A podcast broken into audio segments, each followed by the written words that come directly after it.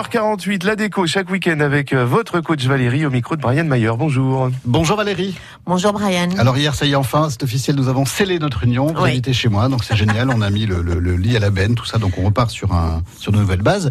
Aujourd'hui, on va mettre des plantes dans l'appartement. Alors les plantes, on en met partout, on en met où et ça sert à quoi des plantes dans un appartement? Euh, alors Vous les avez trois minutes. oui, alors les plantes, on en met partout. Oui, dans une salle de bain, oui, dans une cuisine, oui, dans une chambre, oui, dans un salon, oui, dans l'entrée. C'est peut-être le seul endroit où on n'en met pas vraiment parce que souvent il manque de lumière, mais si on a de la lumière, oui aussi. À chaque fenêtre. Aussi, c'est beaucoup de travail.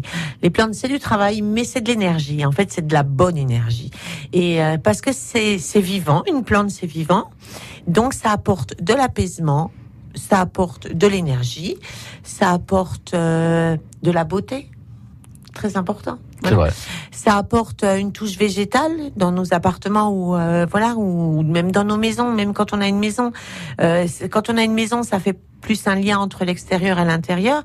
Et quand on a un appartement, alors surtout qu'on y vit plus en plus à l'intérieur de nos appartements, c'est la nature et on a besoin de ça en fait. Donc vraiment, la plante, enfin, elle est même à gérer à la limite comme un bouquet de fleurs parce que bien sûr la première chose que j'entends quand je, je, je rénove ou que j'aménage, euh, oui, mais bon, j'ai pas la main verte. À la limite, c'est pas grave de pas avoir la main verte au départ. D'ailleurs, ça peut venir, hein, c'est pas à vie. On n'a pas signé un contrat. euh, je n'ai pas la main verte. non.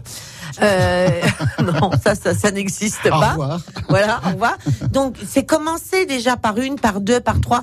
Euh, voilà, il y a dans les grandes surfaces, euh, je veux dire, il y a, il y a, il y a des plantes à des, à des budgets qui sont très sympas, qui des fois euh, sont le prix d'un bouquet de fleurs. Donc déjà, bah, vous vous dites que si elle a duré six mois, c'est super, mais qu'elle soit là. Voilà. Prenez des plantes grasses, ne prenez pas des plantes piquantes, ne prenez pas de yucca, ne prenez pas, si vous n'avez pas la main verte, des plantes fragiles. Donc si vous avez besoin de conseils, ben voilà, il y a Internet, il y a des fleuristes.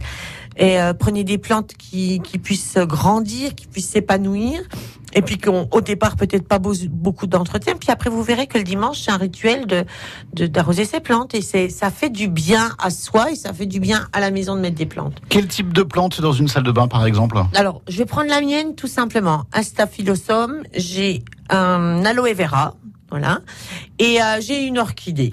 Et puis si encore dans un petit pot, j'ai une petite pla- une petite plante grasse euh, comme un crassula. Donc rien que dans ma salle de bain qui n'est pas énorme, j'ai réussi à mettre quatre plantes.